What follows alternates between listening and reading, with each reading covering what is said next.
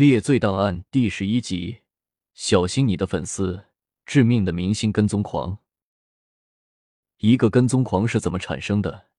又如何发展成极端事件？罗伯特·约翰逊·巴尔多是个比较典型的例子。巴尔多杀死其偶像谢弗，也是好莱坞最恶劣的凶杀案之一。受害者名叫丽贝卡·谢弗，二十一岁，美貌苗条。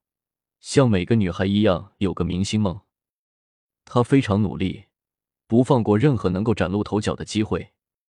在电视剧《我的山姆姐姐》中，谢弗饰演主角的妹妹帕蒂，其乖巧可爱的形象广受好评，谢弗一炮而红，明星梦正式开启。此时的她生活拮据，甚至买不起电话，也付不起电话费。谢弗的经纪人。只好在他的公寓门上贴纸条，告诉他什么时候去哪个片场报道。他没有钱，近乎一无所有，这些都将不是问题。经纪人在今天的纸条上写着：“你成大明星了。”可惜，谢弗没能在自己努力得来的明星路上迈出一步。一九八九年七月十八日，当他打开门时，一个陌生人堵在门口。嘴里说了些莫名其妙的话，接着掏出武器朝他胸口射击，谢弗当场死亡。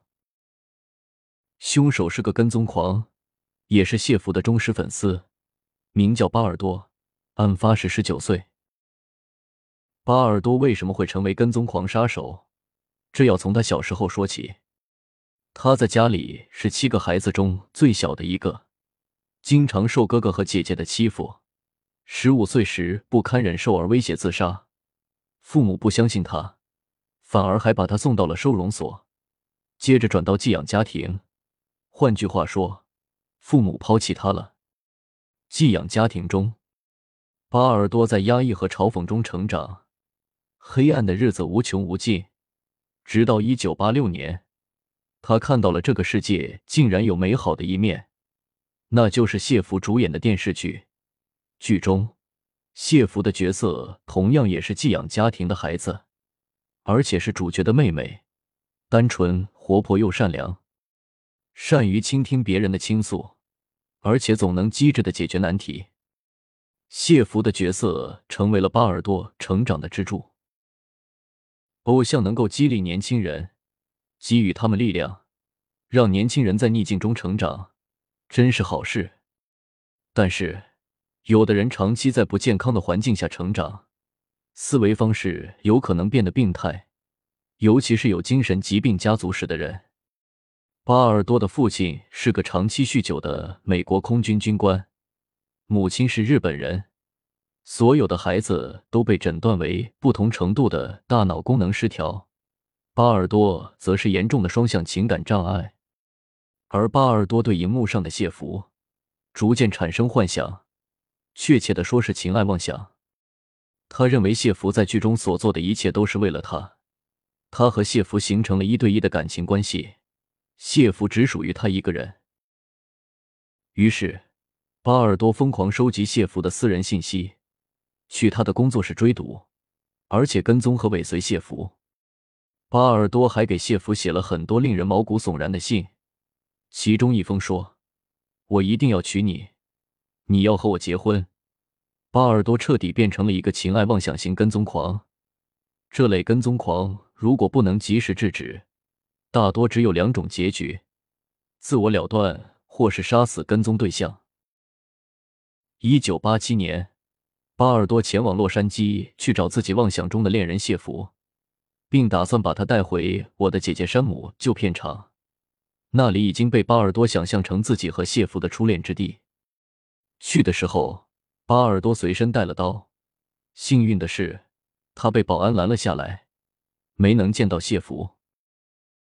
一九八九年，谢弗参演电影《比弗利山庄的斗争》，剧中有卧室里的暧昧情节。这一场面让巴尔多气急败坏，他认为谢弗背叛了他忠贞的爱情，他已经沦为好莱坞坏女人，他辜负了自己，必须受到惩罚。巴尔多找到侦探社，花了两百五十美元弄到了谢弗的真实地址，带着武器上门，枪杀了谢福。这就是一个情爱妄想型跟踪狂造成的悲剧。这类人的特点是，他认为自己什么都不是，除非有人爱他。一旦获得了这种爱，他就会不择手段拼命获取这种感觉，即我很重要，有人爱我。法庭上，巴尔多认罪，但绝不认可陪审团的意见。他向法官咆哮道：“你们怎么能说我是为了成名而杀死他？太荒谬了！这确实是他的实话。”细荣雄跟大家说，刺杀型凶手主要有四种。第一种不用说了，刺杀林肯那一类；第二种是为了得到他人肯定而进行刺杀的自我中心者，这也是陪审团的错误认定；第三种是精神病；第四种才是巴尔多的类型——妄想型刺杀者。不管法庭的动机认定是否准确。巴尔多的杀人行为之恶劣是毋庸置疑的，他被判终身监禁，不得假释。这起谋杀案也促使反跟踪法出台，以杜绝此类案件再次发生。感谢您收听细荣雄解说的《猎罪档案》，更多精彩，我们下期再见。